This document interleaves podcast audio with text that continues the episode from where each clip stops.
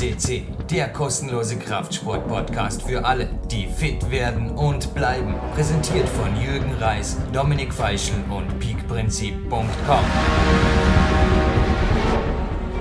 Jürgen Reis begrüßt euch live on tape aus dem Olympiazentrum Vorarlberg für PowerQuest C an einem sporthistorischen Tag für Vorarlberg, kann man glaube ich, oder auch für Dortmund natürlich, kann man glaube ich schon so sagen. 10.7. nachmittags die nachgeholte, sonntags hat es ja geregnet, Eröffnung der Weltgymnastrada hier draußen auf der Birkenwiese. Ja, bin gespannt und rechts von mir sitzt sind wir heute wieder im Athletic Department of the Olympic Center. Philipp Konrad, hallo zuerst mal. Hallo, grüß dich. Kurze Vorstellung von dir, machen wir hinterher. Kurzer Lichtblick vielleicht zur Weltgymnastrada. Ich glaube, habe ich nicht übertrieben soeben, oder? Ist schon gewaltig. Ja, absolut. Also man kann es, glaube ich, schon so als äh, die Olympischen Spiele der Turner sehen oder eben der Freizeit- oder der Breitensportturner mächtig was los hier mhm. in, in Dortmund beziehungsweise in ganz Vorarlberg. Überall sieht man Gruppen, mhm. Menschen, überall schlafen sie in die Schulen, in Hotels, in Jugendherbergen. Also auf jeden Fall richtig, richtig viel los. Also hauptsächlich es tut sich was. Genau. Lieblingszitat von meinem Organisator, der da. Ja, bin gespannt. Du wirst ja vermutlich am Nachmittag zumindest die Eröffnungsfeier auch geben.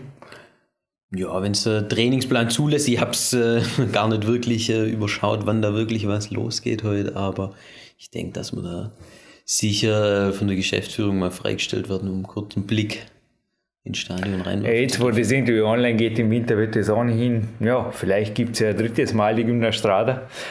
Schnee von gestern im wahrsten Sinne des Wortes. Na, es wird auf jeden Fall gibt auch hinterher eine Homepage, wo die ganzen Bilder, vermutlich auch Videos drauf sind. Ist letztes Mal auch sehr gut aufbereitet worden. Da gab es sogar ein Gymnastrada Buch. Bin gespannt, also da kann man sich auch hinterher auf der WG 2019 AT Homepage sicherlich noch schlau machen. Aber jetzt sind wir endgültig bei dir und beim Kernthema dieses Interviews. Ja, vielleicht für alle, die die Interviews nicht gehört haben, kurze Vorstellung für dir. Du bist Chefathletiktraining. Ja, das kann man so nicht sagen. Chef bin ich sicher nicht.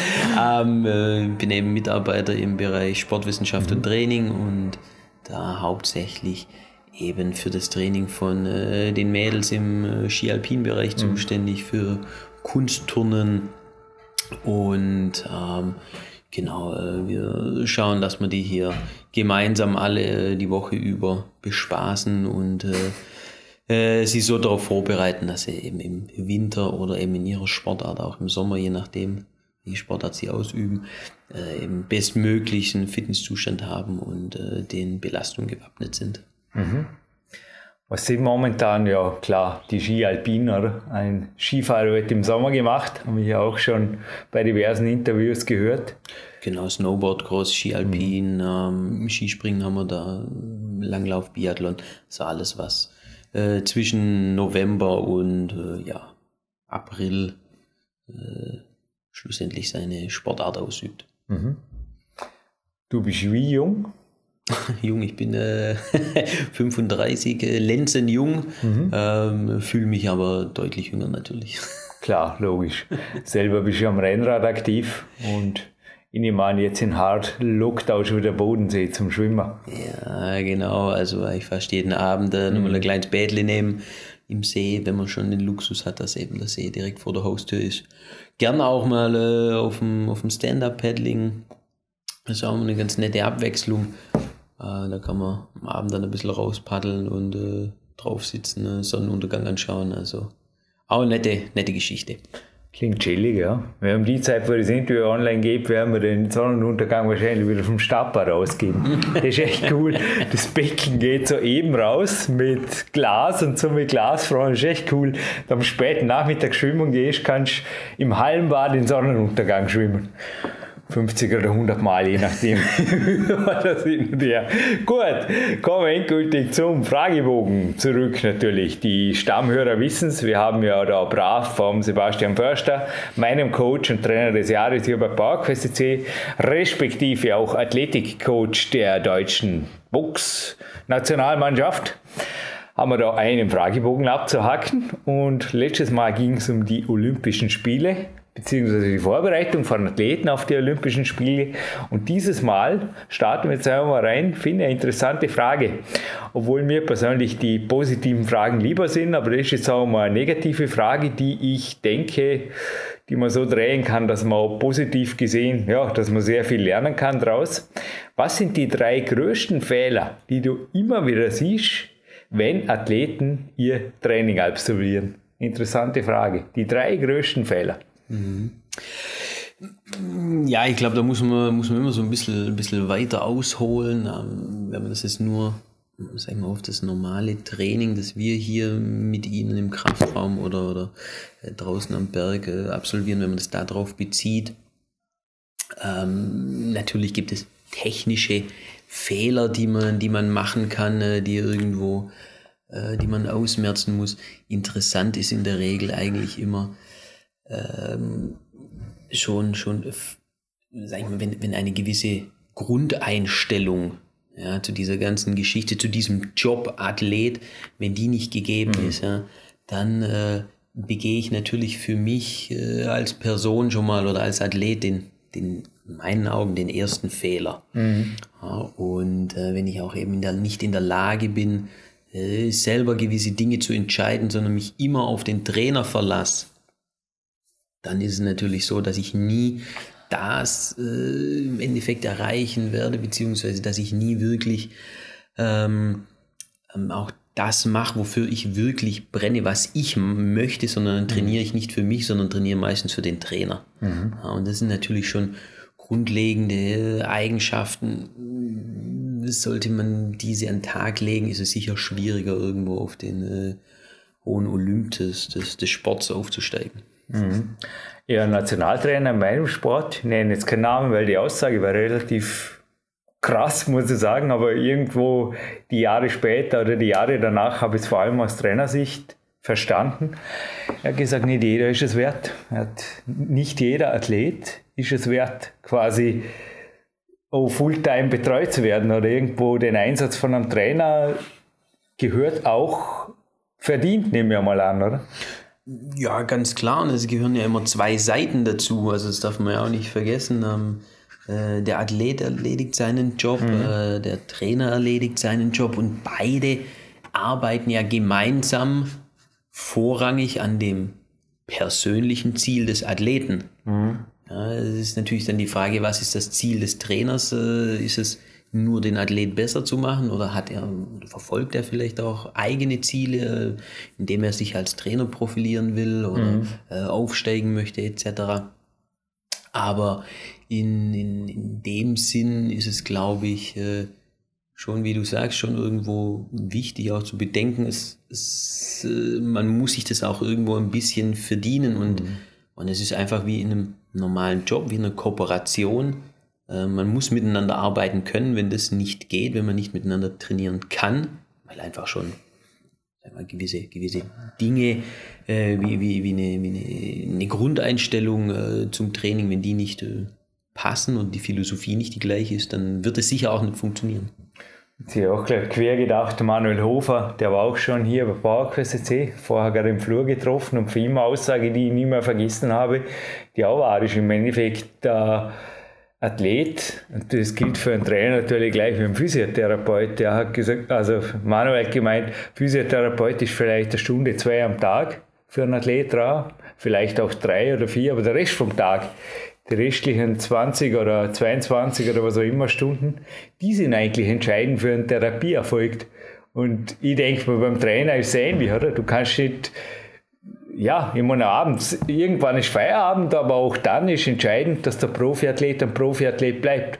Wenn er, ja, ich sage mal im Extremfall, sich den Abend mit Computerspielen vertreibt bis im frühen Morgen rein, wird am nächsten Tag wirklich eine Trainierbarkeit sein. Ja, du, du sagst es ganz richtig. Ja?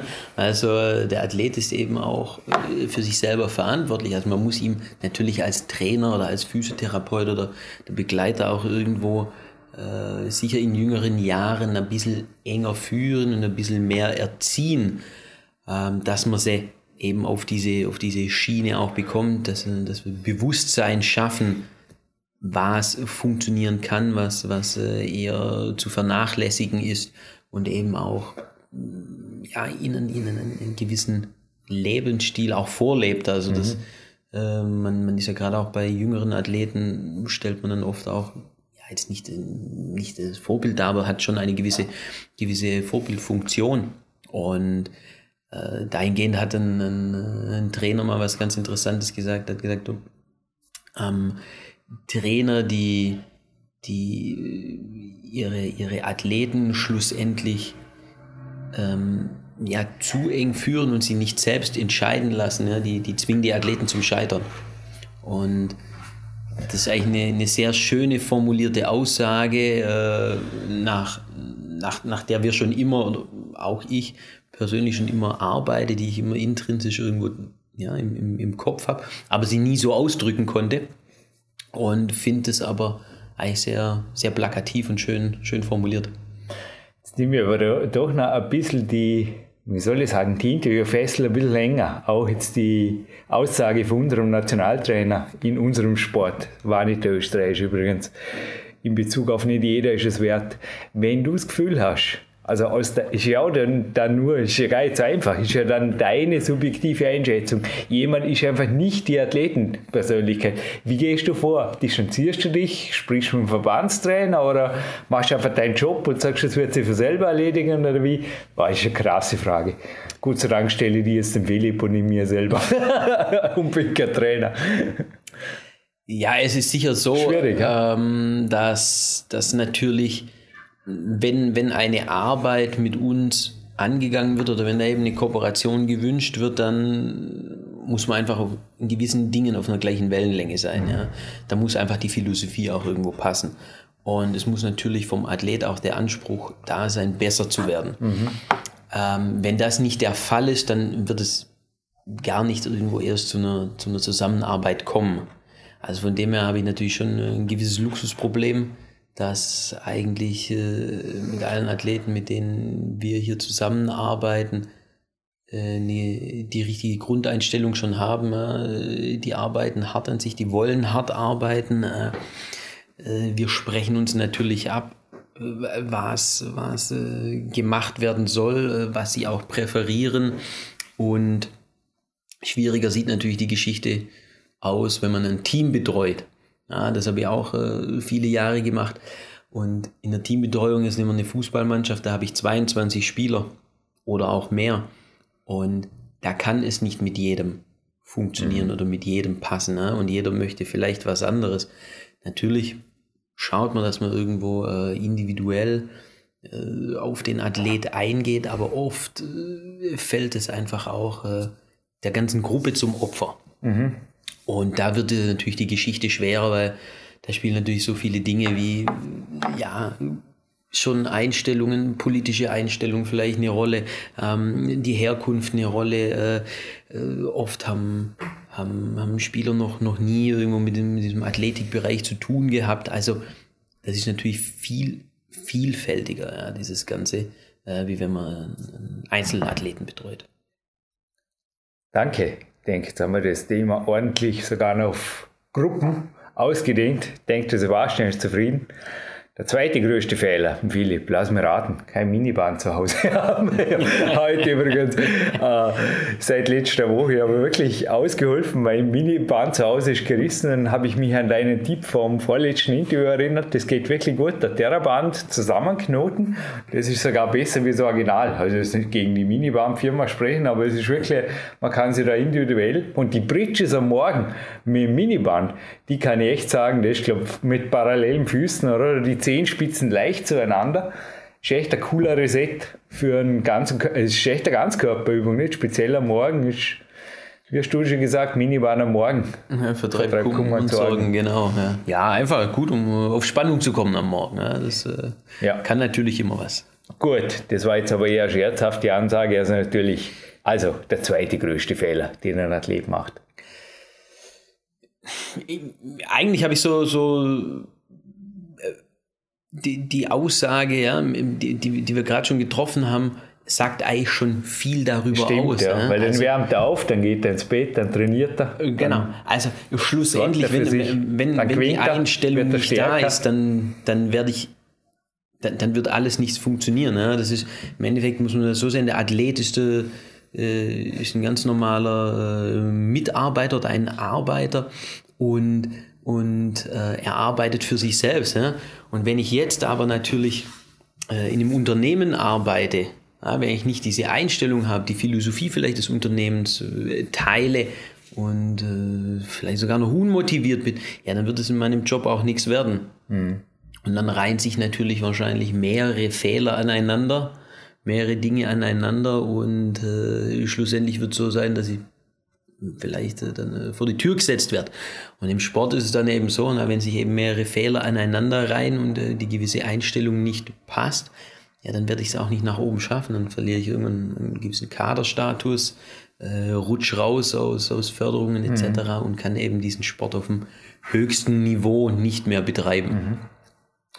Ja, im Endeffekt war die Frage auch optional gestellt, beziehungsweise ich habe sie am Anfang falsch verlesen, weil da steht der, der, der, äh, 1 bis 3, englisch formuliert wieder, most common mistakes, also wir können es dabei belassen, weil eigentlich hast du recht, die Antwort, also der, wenn er den Fehler, den ersten Fehler nicht macht, dann wird er auch die anderen kleineren nicht machen.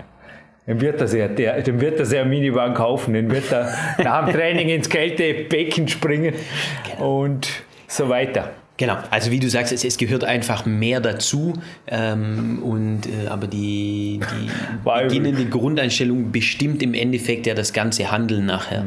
Ja, ob das dann äh, Dinge sind wie Regenerationsmaßnahmen einhalten, äh, sauber zu trainieren, Technik lernen wollen, ähm, äh, einen, ich sag mal, einen Lifestyle führen, der einfach dann auch zu meiner Sportart passt und äh, der mir, der mir ja meinen Erfolg irgendwo unterstützen kann. Das sind ja einfach alles Dinge, die dazugehören. Also ja, ich muss natürlich schon fokussiert sein, darf aber auch nicht vergessen, eine gewisse Lockerheit zu haben, um einfach äh, zu leben. Der ist auch noch. Ja, also jetzt habt ihr ordentlich Hausaufgaben, glaube ich. Und wir können guten Gewissens zur nächsten Frage wechseln, weil die wird spannend. Die letzten zwei Jahre, also wir haben jetzt Juli 2019, was hat sich die letzten zwei Jahre bei dir, aber in denen ist die Frage, wenn du erlaubst, Sebastian Förster, der jetzt mithört, ein bisschen aus, aber auch im Sport. Was waren so die Trends oder die Do's and Don'ts, wie man im Englischen sagt.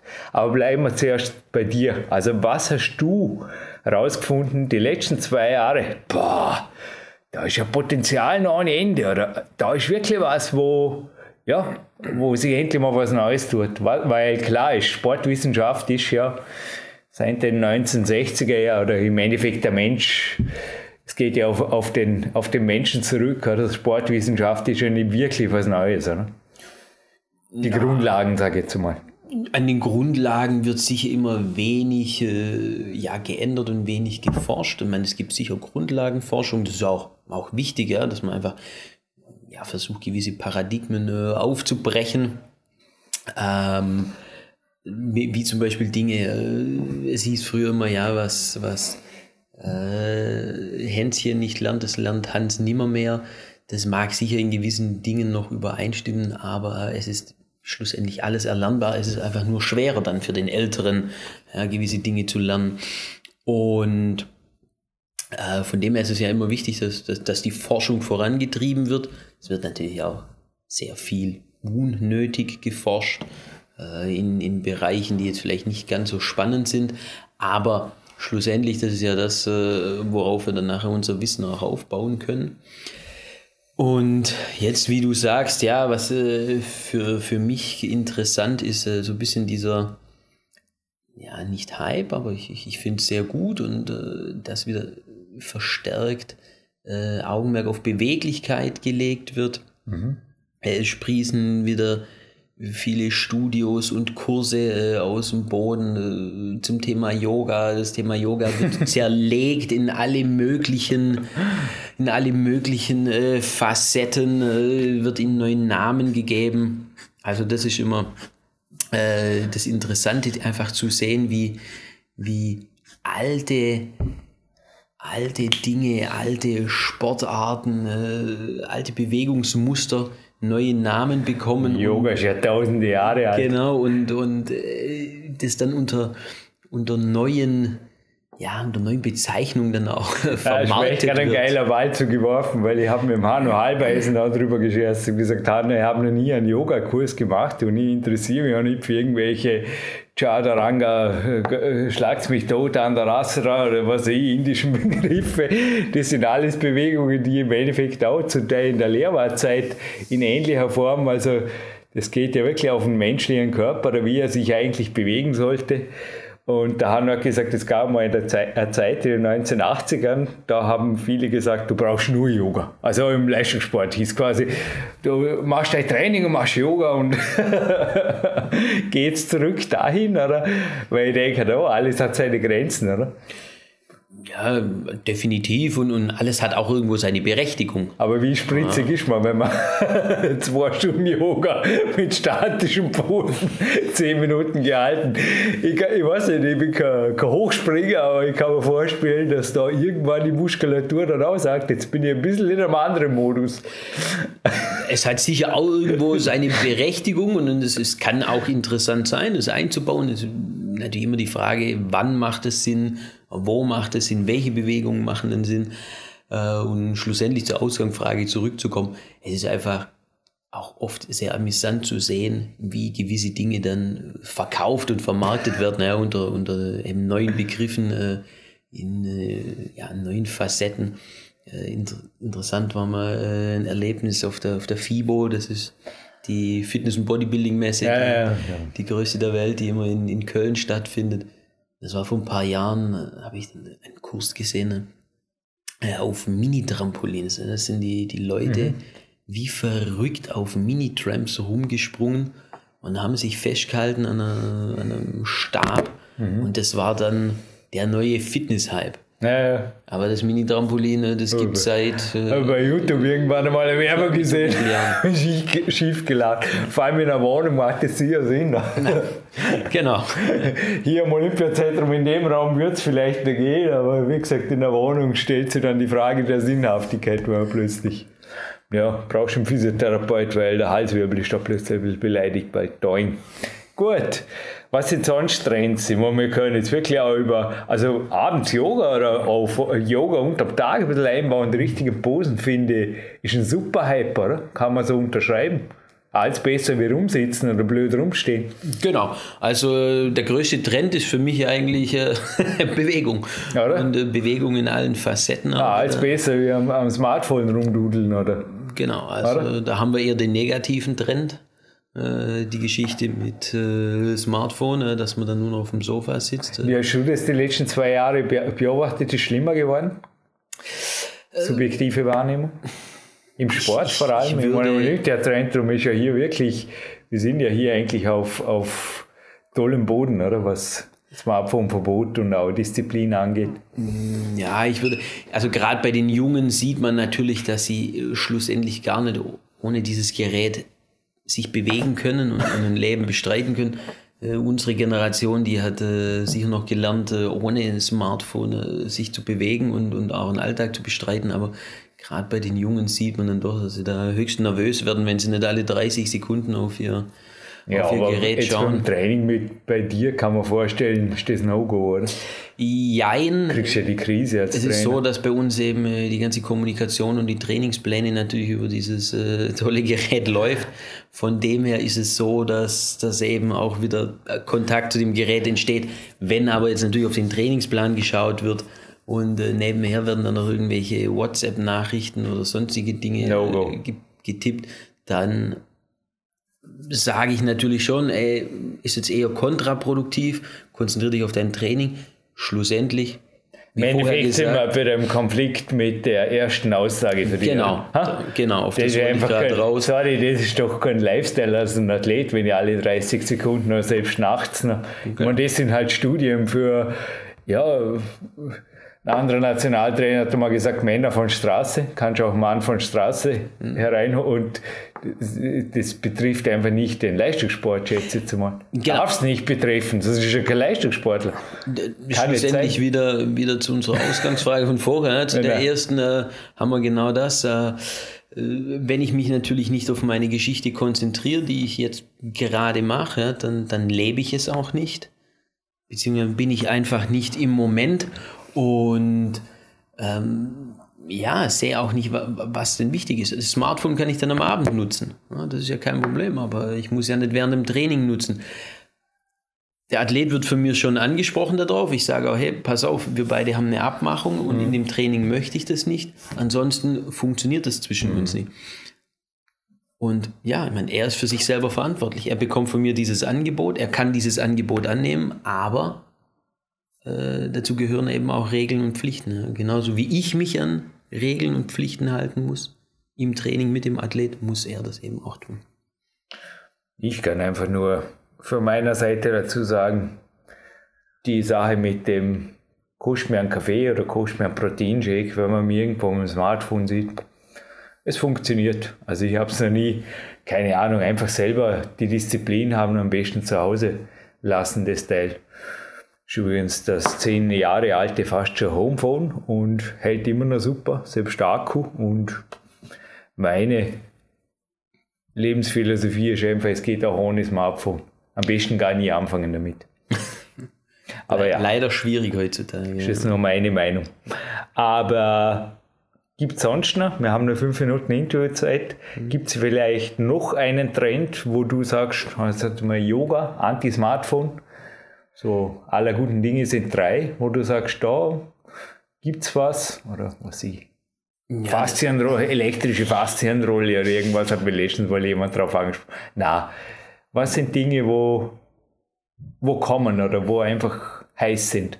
Ja, ich denke, dass äh, das Thema E-Bike ist nach wie vor immer noch ein heißes Thema Aha. und äh, wird natürlich auch äh, weiter heiß bleiben. Im Leistungssport? Im Leistungssport wahrscheinlich weniger, vielleicht unterstützend, aber wenn wir es uns äh, allgemein betrachten. Siehst du es äh, positiv? Ja, die Radindustrie verkauft natürlich jetzt äh, sehr viele Räder, also in den Radgeschäften, also 80 Prozent, 90 Prozent. Weil ich finde es cool, dass sich zum Teil Senioren wieder in die Berge hauen auf die e Das finde ich finde immer, wenn sich jemand bewegt, wo er sich vorher nicht bewegt hat, finde ich es gut. Aber für einen Leistungssport? Ja, ich meine, äh, das, äh, der Senior oder der etwas Übergewichtige, der, der, dem wird es natürlich einfacher gemacht mit dem Motor. Auf der anderen Seite ist halt oft einfach äh, nicht zu unterschätzen, dass diese, diese ja, Räder dann doch relativ schnell fahren. Ne? Die Leute haben diese Geschwindigkeit nicht unter Kontrolle. Äh, haben keine, keine Mofa-Zulassung dann, fahren ohne Helm. Und da sehe ich natürlich als Radler oft auch die Gefahr, dass das äh, sich überschätzt wird Mhm. und äh, auch im Straßenverkehr, dass sie es einfach überhaupt nicht kontrollieren können, was sie da eigentlich Das klingt machen. jetzt so, dass du schon mit einem E-Bike liebäugelst. Na, überhaupt gar nicht. Genauso wenig bin ich. Aber es ist gemein, nicht? Da fährst du ins Wald Paretz und plötzlich, wuff, da war die Oma. genau, da rasen sie an dir vorbei. Es ist ja super, ja, weil es einfach es unterstützt die Bewegung. Aber ich bin immer noch so ein bisschen der, der Ansicht, äh, dass man doch irgendwo das äh, regulieren muss und auch eben aus dem Sicherheitsaspekt ja das Ganze regulieren muss. Äh, und alles, was du eben nicht mit deinem eigenen Körper antreibst, mit deiner Muskulatur, das nimmst du auch ganz anders wahr. Mhm. Also dann nehme ich einfach 30 km/h, nehme ich dann ganz anders wahr, wenn ich die selber treten muss, wie wenn mir das Ganze noch irgendwo unterstützt wird. Mhm. Also hatte man ein Trend, Yoga ja, Smartphone nein und E-Bike, E-Bike wenn nicht notwendig, auch eher nein. Kann man das so zusammenfassen? Unterstützendes E-Bike. und vor allem Sportler bleiben, von Herzen.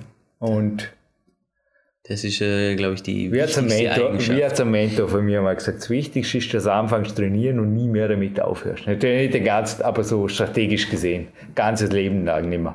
Schlussendlich ist das ganze Leben lang äh, ja, ist, ist, Training. Ja, zwischen Leben. 80 Jahre alter Clarence Bass. Der fitteste Amerikaner der Welt. Also Aber selbst meine Oma mit ihren knapp 90 Jahren äh, trainiert auch jeden Tag ja. auf ihrem Wackelkissen und mit ihren Therabändern, einfach weil sie ganz genau weiß, wow, das ist eine Sturzprophylaxe, damit bleibe ich fit. Äh, sie geht zum Pilates, mhm. weil sie einfach gut tut und sie sich äh, jünger und besser dadurch fühlt. Philipp, zum Ende des Interviews, ich bedanke mich ganz kurz noch bei ein, zwei Sponsoren. Der Bäckerei Mangold natürlich, gerade jetzt im Sommer geholt wird, kommt da selber mit Sporo.at heute mal. Und die letzten Worte überlasse ich gerne an dich, weil ich freue mich aufs nächste Interview. Wir haben noch zwei. Eine Frage haben wir noch offen. Eine Frage haben wir noch offen. Eine wichtige. Okay, ich bedanke mich hier und überlasse dir, Philipp, natürlich das letzte Wort. Jürgen, vielen Dank. Wie immer macht Spaß mit dir.